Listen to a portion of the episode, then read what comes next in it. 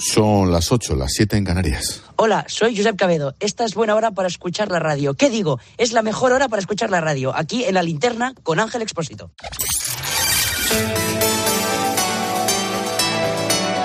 Con Expósito, la última hora en la linterna. Cope, estar informado.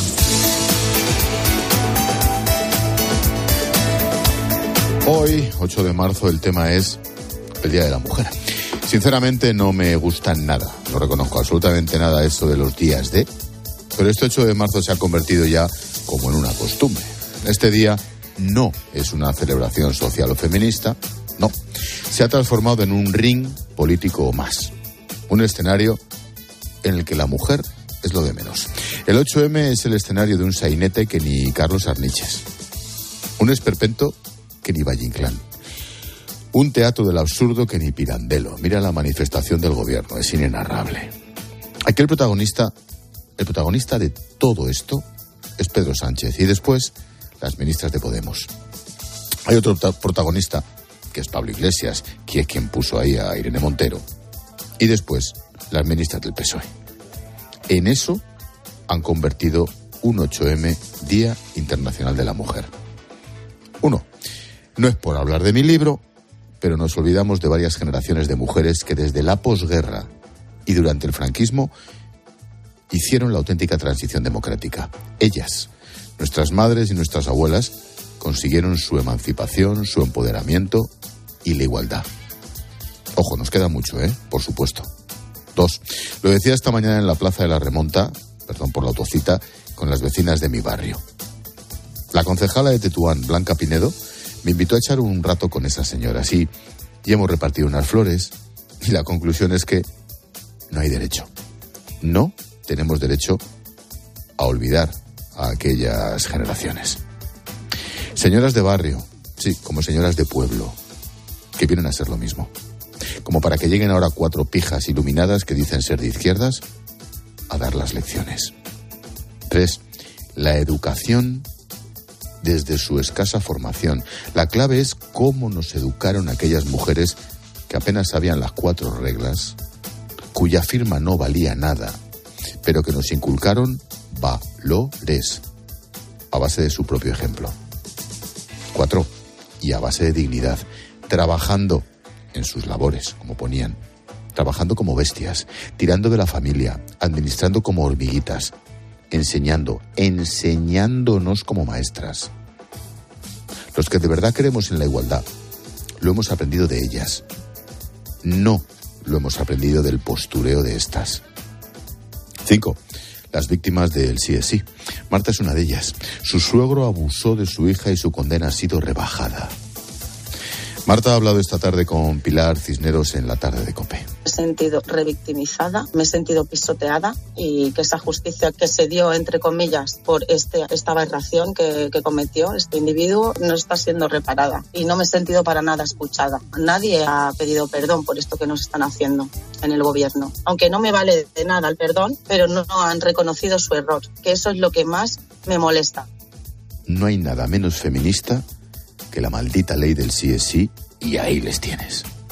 Seis, las víctimas de trata. Las chicas prostituidas, humilladas y esclavizadas. Inmigrantes como las que se agarran al Tito Berni y a sus amigotes, puteros, ellas también son víctimas de trata. ¿Te imaginas el asco que debieron pasar esas mujeres ante esta banda de puteros? ¿Alguien del gobierno se acordó de ellas en el Congreso? No se me ocurre mayor ejemplo de humillación hoy, Día de la Mujer, que esas, que esas mujeres, esas chicas prostitutas. Siete. Y aún vienen a dar lecciones. Ione Belarra, Irene Montero, Yolanda Díaz, lecciones de quienes han encontrado como yo con todo hecho. Ahora lecciones sobre la regla, la masturbación o las relaciones sexuales. ¿De verdad hay alguien que les compra el discurso? ¿Cómo es posible que estas y Lili Restringe o la tal PAM sigan en el gobierno. 8. La familia. Sí, ya, ya sé que suena revolucionario hablar de la familia a estas alturas, pero nuestras madres y abuelas nos sacaron adelante gracias a su dedicación a la familia, gracias a su amor infinito, inalcanzable. Y aún reparten carnets. Nueve. Como si una mujer de Vox o del PP fuera menos mujer que ellas. Reparten carnets de feminidad como si fueran superiores. Ellas. Ella. Que está ahí porque la colocó él. El ex macho alfa. Diez. Esta mañana mi amiga Inoa me lo comentaba yendo por el coche. Hay cosas que debemos decir los hombres. Y tiene razón. Porque esto del feminismo es de todos. No solo de esas portavoces del feminismo de postureo. Ah, y mi postdata.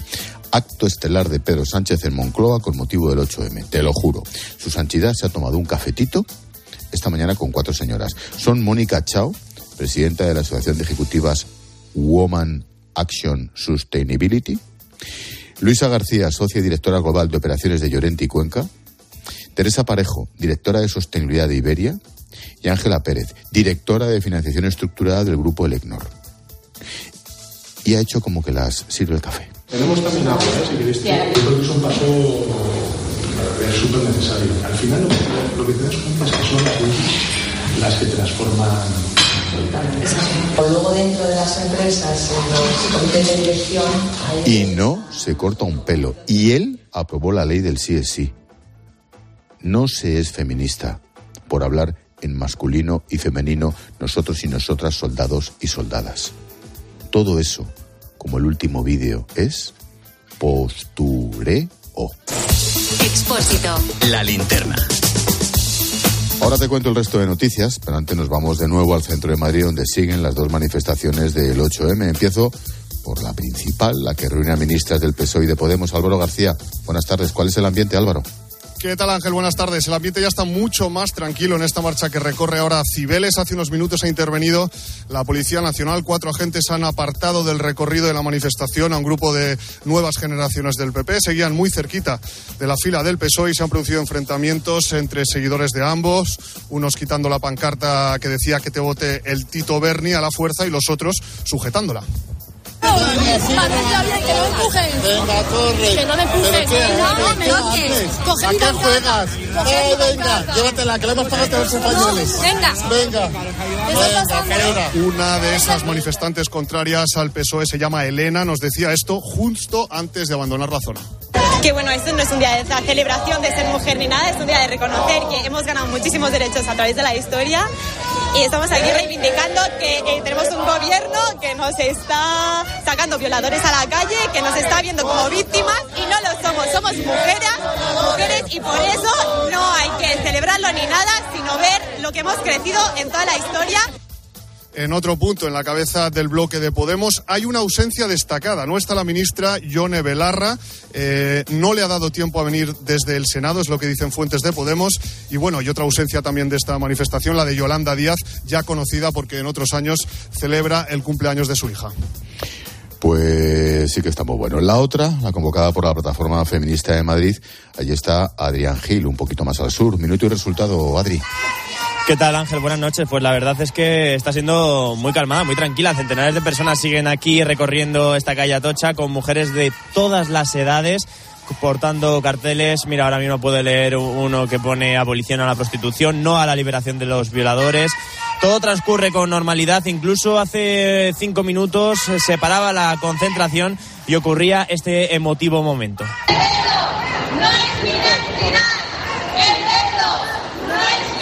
Era un grupo de mujeres islámicas que estaban quemando en esta cabecera varios velos para protestar por la situación de muchas mujeres en países como Irán. La verdad es que ambiente muy festivo, reivindicativo, propio de un 8 de marzo, en el que se ha pedido también la dimisión de Irene Montero por la ley del CSI, por la ley trans, gran despliegue policial, eso sí, pero la verdad, Ángel, mucha calma, llevamos la mitad del recorrido. Se espera que cuando lleguemos a la zona del Ministerio de Exteriores se lea un manifiesto para acabar con esta concentración paralela. Pues luego me cuentas. Gracias, Adri. Gracias, Álvaro. Un abrazo. Hasta luego. Ahora sí, repasamos con Necane Fernández el resto de noticias de este miércoles 8 de marzo. ¿Qué tal, Nec? Buenas tardes. ¿Qué tal, Ángel? Buenas tardes. La Guardia Civil investiga presuntas irregularidades en la reforma de cuarteles en toda España. Habrían sido adjudicadas por más de 3 millones de euros a un constructor vinculado o amigo del caso mediador. Se trata de un empresario cercano al general retirado de la Guardia Civil, Francisco Espinosa, Espinosa, ya sabes, está en la cárcel acusado de cohecho y tráfico de influencias. CAMS responsabiliza a la Dirección Nacional del PP de contratar a empresas vinculadas con la trama Gürtel. El expresidente valenciano ha declarado en la Audiencia Nacional, donde ha asegurado que la campaña electoral se gestionó desde Génova. CAMS ha negado cualquier relación con Francisco Correa, con Pablo Crespo, los jefes de la trama. Bruselas recupera las reglas fiscales, exigirá un déficit máximo del 3% en 2026. Tenemos más del doble, ¿eh? Oficialmente. Los límites a la deuda pública están suspendidos desde que comenzó la pandemia para que los gobiernos pudieran aumentar su gasto. El plan de la Comisión pasa por establecer un periodo de adaptación que se amoldará a cada país. El precio de la vivienda se dispara hasta el 7,4% en 2022. Es el mayor incremento en 15 años. Han subido tanto los pisos nuevos como los de segunda mano. Eso sí, en el último trimestre del año, los precios bajaron unas décimas en todas las comunidades autónomas. Por territorios, el valor de las viviendas se disparó en Andalucía y Baleares. La OTAN pide prudencia y esperar a la investigación sobre el sabotaje al gasoducto Nord Stream.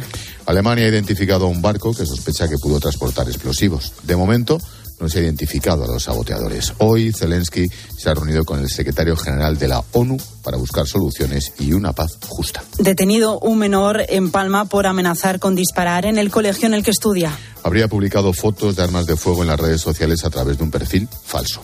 También había dado información de la hora y en qué aulas concretas iba a atacar. La policía desalojó el centro hasta conseguir localizar al chico. El Supremo rechaza que una madre soltera pueda tener también el permiso de paternidad. La mujer había pedido disfrutar de la, de la prestación por nacimiento y cuidado del hijo que le correspondería al otro progenitor. Esta sentencia marca doctrina, ya que los tribunales superiores de las comunidades no se ponían de acuerdo. Y nos quedan los deportes de Cane. Este miércoles sigue siendo protagonista Pau Gasol. Esta madrugada ha recibido un homenaje a toda su carrera en Los Ángeles, en la cancha de los Lakers, donde jugó durante tantos años y ha colgado de lo más alto su camiseta con el número 16. Y hay Champions, vuelta de octavos de final, Bayern de Múnich PSG y Tottenham Milan, ambos encuentros a las 9 de la noche. Previsión del tiempo con Silvia Martínez. Posibles chubascos en Galicia y el norte de Extremadura. Este jueves se extenderán por el noroeste peninsular. De hecho, hay posibilidad de tormentas en Galicia, Aragón y Cataluña, sin descartar alguna granizada ocasional. Temperaturas al alza. Los termómetros a esta hora marcan mínimas de 11 grados y máximas de hasta 20 grados en algunos puntos del sur peninsular. Viento fuerte en el litoral de Galicia y el norte de Castilla y León.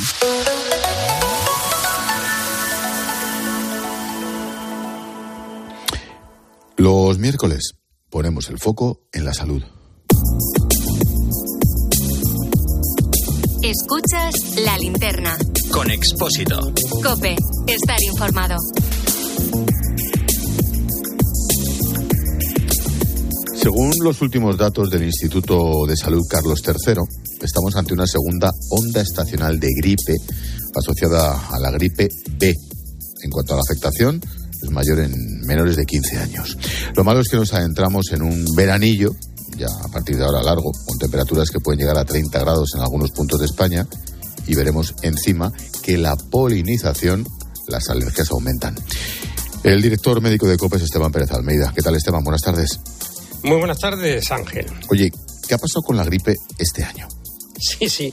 Bueno, yo la verdad que para ser gráfico te diría que siento como estamos ante una montaña rusa climatológica. Pero bueno, yendo al grano. Lo que está claro es que al virus gripal le gusta el frío. Y este año lo que ha acontecido, como todos hemos podido comprobar, es que ese frío ha llegado a destiempo. Una ola de frío intenso y con él el virus gripal dice, bueno, no tardo ni medio minuto en volver a la carga. Y ha vuelto, ha vuelto a la carga. Pero bueno, esto no es lo único, ya que tenemos otros dos factores, yo creo que más desconocidos y que han ayudado bastante. Por un lado, Ángel, tenemos la duración de la inmunidad ah, de los vacunados contra la gripe. Los vacunados estamos eh, protegidos durante unos 3-4 meses, es decir, la vacuna está preparada para eso. Y entonces por eso nos vacunamos a finales de octubre, con el fin de, de, bueno, de estar protegidos durante esta época de frío. Claro, ahora ha llegado más tarde y nos ha cogido pues un poquito a traición, ¿no? Pero no solamente esto. Eh, decíamos o decía que los mm, menores de 15 años son los que están pues sufriendo más esta, esta gripe, ¿no? Y a mí me gustaría denunciar una vez más a esta dichosa sanidad de 17 comunidades autónomas y dos ciudades autónomas pues yo creo que contribuimos todos por igual a Hacienda, ¿no? No, por igual no, hay otros que pagan más. Vale, vale, vale. O menos. está ahí sí, pero la proporción ahí está. Pero lo que está claro, Ángel, es que no recibimos todos los mismos servicios en las distintas comunidades y en esta ocasión, pues bueno, eh, los menores de 15 años solo se han vacunado en Galicia contra la gripe y bueno, lo de siempre, ¿no? De aquellos lodos tenemos estos barros y pagan en esta ocasión los platos rotos los menores de 15 años. Claro, yo desde luego llevo dos o tres añitos nada más vacunándome de la gripe y vamos, lo recomiendo a cualquiera. Oye, Esteban, ¿qué, crees que va a ocurrir estos próximos días? Bueno, eh, lo que está claro, y antes lo decías, es que empezamos a notar el calor, ¿no? Y no solamente nosotros, los árboles y las plantas, como seres vivos que son, también lo sienten. Y hasta eh, esa señal, pues dicen, vamos a polinizar. Esto es así y hasta ahí todo va bien. Lo malo, Ángel, lo malo para nosotros es que como estamos hasta ante esta segunda ola tardía de gripe, pues muchos alérgicos se encontrarán con que tienen una vía respiratoria inflamada por el virus gripal y al llegar el alérgeno, el polen, pues verán cómo mm, tienen ese terreno abonado, sus vías respiratorias y la intensidad de los síntomas de la alergia y de la propia alergia, pues sin lugar a duda va a ser mayor. ¿Nos puedes dar alguna pista para saber si tenemos una cosa u otra, gripe o alergia? sí. Eh, Imagino que el color de los mocos, por ejemplo. sí, sí, sí, que eso gusta mucho, ¿no? Claro, Pero aparte, claro, aparte, fíjate, fíjate lo curioso que es esta situación, ¿no? Eh, no puedo por menos comentar, como cuando hablo con compañeros, mm, distintos médicos, pues vemos como los médicos de atención primaria están diagnosticando alergia y los alergólogos diagnostican gripe, el mundo al revés. Bueno, esto es así porque unos van al médico de atención primaria acusando esa rinorrea, en esta ocasión moquitos blancos, Ángel, con la que el médico les dirá, pues bueno, tienes alérgica y alergia y se lo va a decir el médico de atención primaria. Y otros que ya fueron diagnosticados el año pasado de alergia y al tener los síntomas gripales acuden al alergólogo pensando que es la alergia, pero este le dice que no, que es la gripe, el mundo al revés. Pero bueno, como líneas maestras, eh, comentar a todos los que nos están oyendo cómo en los casos de alergia nunca, nunca existe fiebre ni ese dolorimiento de todo el cuerpo, ¿no? Al igual que tampoco se percibe esa sensación de estar enfermo con mayúsculas. Al margen de estas grandes directrices, también indicar como en el caso de la alergia tenemos ese moqueo una vez más que es acuoso, una vez más lo decimos, y por supuesto los famosos estornudos. Oye, mm, consejos para darnos a los alérgicos con la que viene encima. Aparte de los que ya me sé, ¿este año qué? Bueno, pues para ir rápido, dos. El primero, para todos aquellos que son alérgicos y ahora en estos días se han pillado pues la gripe. Bueno, a ellos decirles que, que estén, que estén muy atentos porque si empiezan a notar, y tú y yo lo sabemos, esos síntomas de alergia, que empiecen a tomar el antihistamínico ya. Y después también a todos los que son alérgicos y que están pues muy bien, como tú y como yo, como una rosa, como tiene que ser, pues decirnos o decirle que ante los primeros síntomas tenemos que empezar a tomar el antihistamínico. No hay que esperar a que tengamos los síntomas ya floridos, no, a los primeros. Bueno, y también un gran consejo, que estén pendientes de los niveles de, de, polinización y no duden en ponerse la mascarilla cuando salen de casa, va a valer de mucho. Pues tomamos nota. La salud en la linterna, como todos los miércoles. Gracias, Esteban, cuídate. Un, un abrazo fuerte, Ángel. Adiós, amigo.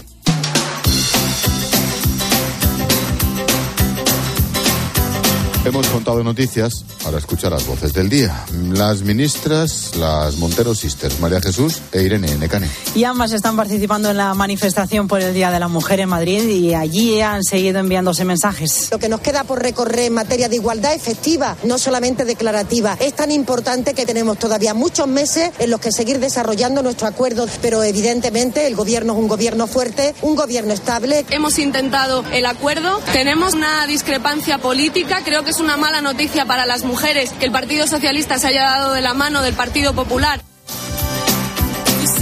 Ay, Dios mío. Cuca Gamarra y Pedro Sánchez hoy en el Congreso. El caso mediador ha vuelto hoy a debate y Sánchez se ha defendido de los ataques de los populares recurriendo a la foto de Feijó junto a un arco en un barco. No puede llamarse feminista cuando se pone de perfil en el caso del Tito Berni que afecta al Partido Socialista y en el que están implicadas mujeres prostituidas. Podemos tener algún polizón en el barco. En cuanto eso sucede, lo bajamos Silencio, por inmediatamente a tierra. Cuando yo me subo a un barco, lo primero que hago es comprobar quién es el patrón. No, no se dice polizón, se dice putero. Eh, Ángeles Carmona, directora del Observatorio contra la Violencia de Género, aquí con Herrera en COPE. Seguimos conociendo rebajas de condenas por la ley del solo si es sí. Carmona cree que el número seguirá en aumento. Potencialmente podría haber 4.000 presos que pidieran esa revisión de condena. Evidentemente, no en todos los casos se iba a reducir, porque es verdad que hasta ahora y tan solo el 40% se reducen Rubén Guijarro es el alcalde de Badalona. El ayuntamiento se personará como acusación particular en el caso de la presunta violación a una menor de 11 años. Varios de sus agresores tienen menos de 14 años. Mostrar toda nuestra Mostrar todo nuestro apoyo, solidaridad y acompañamiento para la menor y su familia.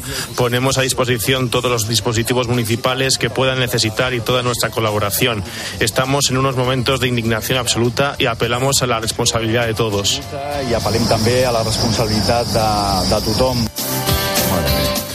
Y el sonido musical, grandes, los chichos.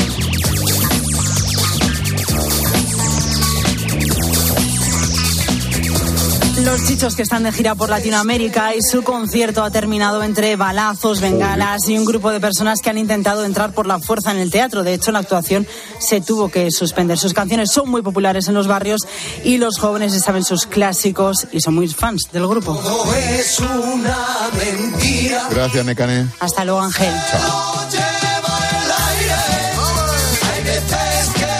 Escuchas la linterna. Con Expósito. Cope, estar informado.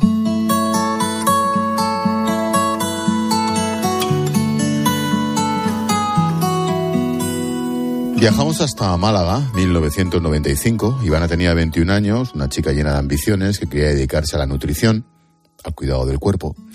Ivana estaba saliendo con un chico que tenía un gimnasio, una gran oportunidad para hacer realidad su vocación. Se casaron, como te digo, tenía 21 años. Marta conoce bien su historia. y pasa a ser parte de ese gimnasio a todos los niveles, en plan relaciones públicas, monitora de diferentes tipos de cursos, incluso de sevillanas, y limpiadora, siempre, por supuesto, sin cotizar y sin recibir ningún tipo de contribución económica, porque eso era un proyecto de ambos, todo ha sido un proyecto de ambos en el que nunca se ha pensado ni se ha desconfiado, porque era un proyecto de familia. El esposo de Ivana va creando gimnasios por los pueblos, también se dedica a vender máquinas para culturistas. Su objetivo es recaudar dinero y comprarse una finca. Y lo consigue en 2007. Tiene 70 hectáreas para cultivo. Para entonces ya tienen una hija, esperan la segunda. Ivana se dedica a ellas, a las niñas, y al cuidado de la casa. Pero la relación no marcha bien. Hay varios motivos. Tuvo una serie de infidelidades, había una mala relación. Ella estaba muy cansada de tanto traslado porque yendo detrás de él pues durante todas sus actividades, ella tuvo que estar en diferentes pueblos de España sin ninguna estabilidad, arrastrando colegios, arrastrando niñas hasta que las niñas tienen una edad y ella dice, mira, nos tenemos que plantar y es cuando se empiezan a establecer en Vélez Málaga. Plantearse la separación no fue fácil, claro. Ivana depende completamente de él, pero aún así dio el paso. y dices, vale, ¿qué tengo? Nada, ¿qué experiencia tengo? Ninguna, ¿qué currículum tengo? Nada, ¿qué tengo en el banco? Nada, ¿qué está en mi nombre? Nada. Y dices, ¿cómo me voy a separar? Tengo dos hijas, no tengo nada. Este señor lo tiene todo. ¿Yo qué derechos tengo? Y es cuando creo que ella da el paso de ponerse en manos de un abogado, en este caso yo. Marta ha sido la abogada de Ivana desde 2020, desde que empezó a tramitar el divorcio. Dice que no podrá olvidar la primera reunión que mantuvieron. Cuando me reúno con ella por primera vez, que es una Ivana absolutamente distinta de la que estáis viendo en los medios, que era una niña, o sea, prácticamente una niña, una niña temerosa, sometida, con muchísimo miedo a cualquier tipo de represalia por parte de su marido ahora, y no sabía qué hacer, sabía qué derechos tenía. Y cuando me cuenta su situación entera y analizamos todos los datos y todos los números y todas las fechas, veo que cabe en los requisitos necesarios para la compensación por trabajo doméstico. El pasado jueves los tribunales le dieron la razón. Ivana tiene derecho a 205.000 euros de indemnización, el equivalente al salario mínimo durante 25 años. La sentencia no es firme. Han puesto sobre la mesa Un precedente, eso sí, muy mediático. Y nos hemos dado cuenta quizá en el camino desde el jueves, que hay mucha gente que no sabe qué derechos tiene y quizá era algo que teníamos al alcance de la vista y no éramos capaces de verlo hasta que nos hemos visto rodeadas de medios en plan, oye, mira, esto es importante. Y yo rodeadas de llamadas de gente que dice, me encuentro en la misma situación, me siento tan identificado, ¿sabes? Que quiero saber si yo tengo alguna oportunidad y si mi caso se ajusta también a esto. Ivana se ha sacado la ESO para adultos, trabaja como animadora, quiere hacer oposiciones a correos. Su caso da esperanza a muchas mujeres que viven su situación similar. Están atadas económicamente a una relación imposible, pero tienen miedo, en muchos casos hijos. Gracias a Ivana, a partir de hoy quizá lo tengan un poquito más fácil. Estás escuchando la linterna de Cope. Y recuerda que si entras en cope.es, también puedes llevar en tu móvil las mejores historias y el mejor análisis con Ángel Expósito.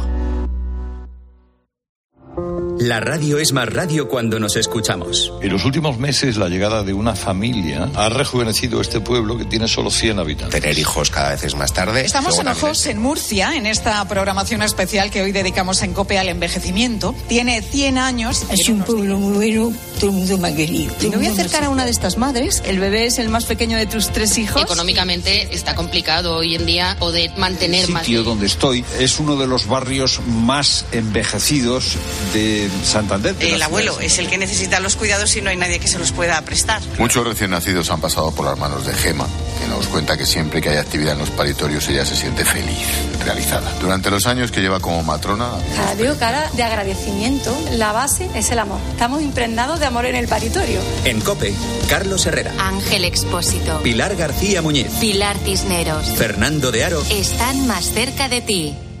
Dos cositas. La primera, una motera no se come ni un atasco. La segunda, una mutuera siempre paga menos. Vente a la mutua con tu seguro de moto y te bajamos su precio sea cual sea. Llama al 91 555 5555. 91 555 5555. Por esta y muchas cosas más, vente a la mutua. Condiciones en mutua.es. Hoy, Día de la Mujer, tienes una cita especial conmigo y Reacción en Cadena. No te pierdas una divertidísima batalla entre un equipo de actrices y otro de presentadoras. El premio del concurso se destinará al proyecto de mujeres en dificultad social de Cruz Roja Española. Especial reacción en cadena Día de la Mujer con John Aramendi esta noche a las 11 en Telecinco. Tus hijos ya son adolescentes y es lógico y normal que te preocupe algo así.